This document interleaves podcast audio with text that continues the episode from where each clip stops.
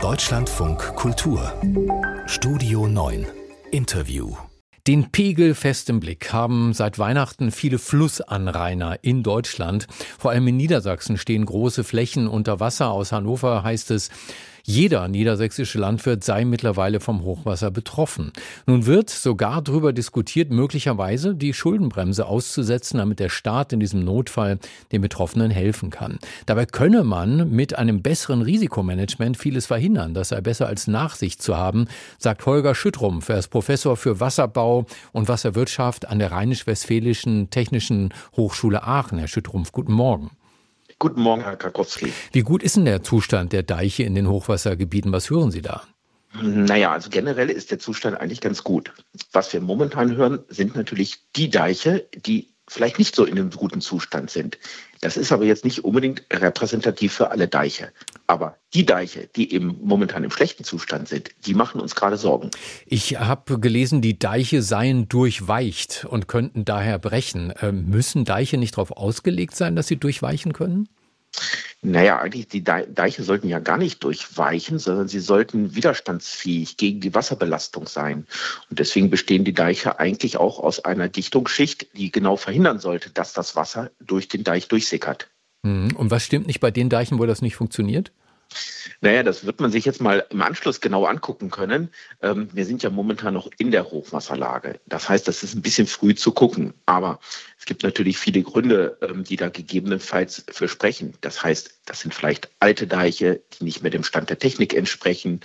Ähm, wir sehen vielfach Bäume aufdeichen, die da eigentlich gar nichts zu suchen haben. Ähm, Wühltierbefall kann ein Grund sein. Das wird man sich jetzt genau an den Stellen, ähm, über die wir da gerade reden, nochmal genauer ansehen müssen.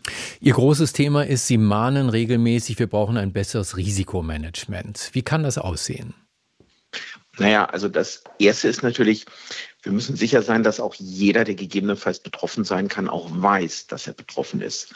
Und dafür empfehlen wir immer den Blick zum Beispiel in die Hochwassergefahrenkarten und in die Hochwasserrisikokarten. Die liegen für fast alle Flusseinzugsgebiete vor. Und ähm, ja, das hätte auch durchaus in diesem Fall an der einen oder anderen Stelle schon mal geholfen. Hm, aber glauben Sie nicht, dass die Flussanrainer sowas wissen? Ah, also ich sag mal aus unserer Erfahrung heraus, wir haben ja auch sehr viel Analysen durchgeführt nach dem Hochwassereignis 2021 hier bei uns in der Eifelregion.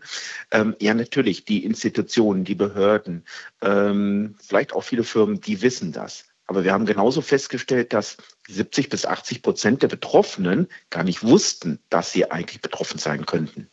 Gut, dann ändert sich das ja vielleicht. Die Kultur kann man äh, mit äh, solchen Aufrufen vermutlich ein bisschen verschieben. Wenn die Leute das dann alles wissen, was dann? Wie sollten sie darauf reagieren? Nee, das ist wieder ganz unterschiedlich. Das hängt so ein bisschen von der jeweiligen Situation ab. Also Hochwasserschutz besteht ja eigentlich nicht nur aus einem Element. Wir sprechen zwar momentan viel über die Deiche, wir müssen auch an das Thema Raum für den Fluss denken, also den Flüssen mehr Platz zu geben, das Wasser in den Hochwasserentstehungsgebieten zurückzuhalten. Aber ein wichtiges Thema ist auch die sogenannte Eigenvorsorge. Jeder kann eigentlich auch ein bisschen was selber machen. Und ich sage mal, in vielen Fällen, wir sehen ganz viele vollgelaufene Keller zum Beispiel. Es hilft häufig schon, wenn man einfach schon mal eine Pumpe hat, ähm, und zwar nicht während des Hochwassers, sondern schon vor dem Hochwasser, mit dem man dann versuchen kann, kann die gröbsten Schäden auch zu vermeiden. Mhm.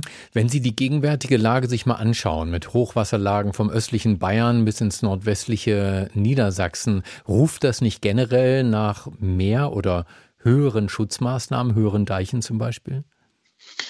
Ach, also da müssen wir so ein bisschen vorsichtig sein. Ich glaube, wir müssen, wir brauchen eben diesen Blumenstrauß an Maßnahmen.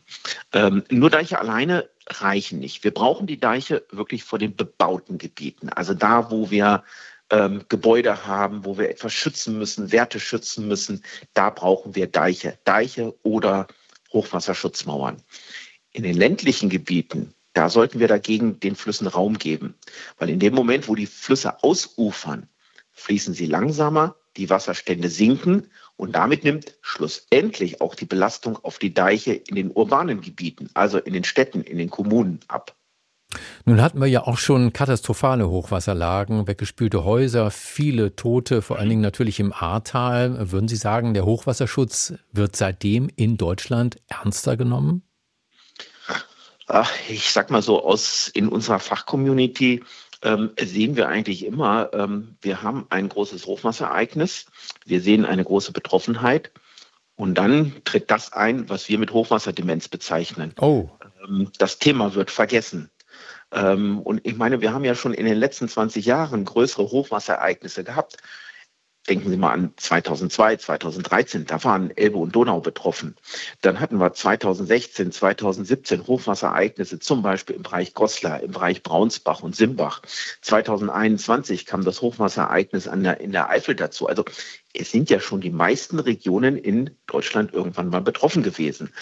Und jetzt haben wir 2023, 2024 über den Jahreswechsel das norddeutsche Flachland. Im Prinzip aber eine Region, die auch schon äh, mehrfach betroffen war. Was interessant dieses Mal ist, ist, es sind eben fast alle Einzugsgebiete betroffen und deswegen haben wir halt diese riesigen Seenlandschaften in Niedersachsen. Also Einzugsgebiete von Ella, äh, Aller, Leine und Weser zum Beispiel. Nach der Katastrophe im Ahrtal wurde ja auch darüber diskutiert, ob man in solchen Gebieten überhaupt noch siedeln sollte. In Niedersachsen scheint das jetzt keine Rolle zu spielen, weil wenn ich von einem Hochwassergebiet umziehe, komme ich nur ins nächste, oder? So ist es. Deswegen manche äh, Empfehlungen, die wir natürlich für Gebiete wie das Ahrtal oder diese engen, steilen Mittelgebirgstäler herausgeben, ähm, die können wir nicht übertragen aufs norddeutsche Flachland. Jetzt muss man aber auch sehen, die Schäden, die wir im Ahrtal gesehen haben, das sind ganz andere Schäden wie das, was wir momentan im norddeutschen Flachland sehen. Im Ahrtal hatten wir teilweise zehn Meter Wassertiefe. Die Häuser standen bis zum Giebel unterm Wasser. Ähm, die Schäden, die wir hatten, da sind ganze Gebäude weggerissen worden. Das ist etwas, was wir momentan nicht sehen. Momentan sehen wir viele, viele vollgelaufene Keller, viele Erdgeschosse, wo auch das Wasser reinläuft. Aber was wir eben nicht sehen, ist, dass das Wasser wirklich, also zumindest nach meinen Erkenntnissen, wirklich bis zur Dachspitze unterm, unter Wasser steht. Sagt Holger Schüttrum, er ist Professor für Wasserbau und Wasserwirtschaft an der Rheinisch-Westfälischen Technischen Hochschule Aachen. Herr Schüttrumpf, danke, dass Sie bei uns waren im Programm vom Deutschlandfunk Kultur. Herr Kakowski. Schönen Tag noch. Wünsche ich Ihnen auch.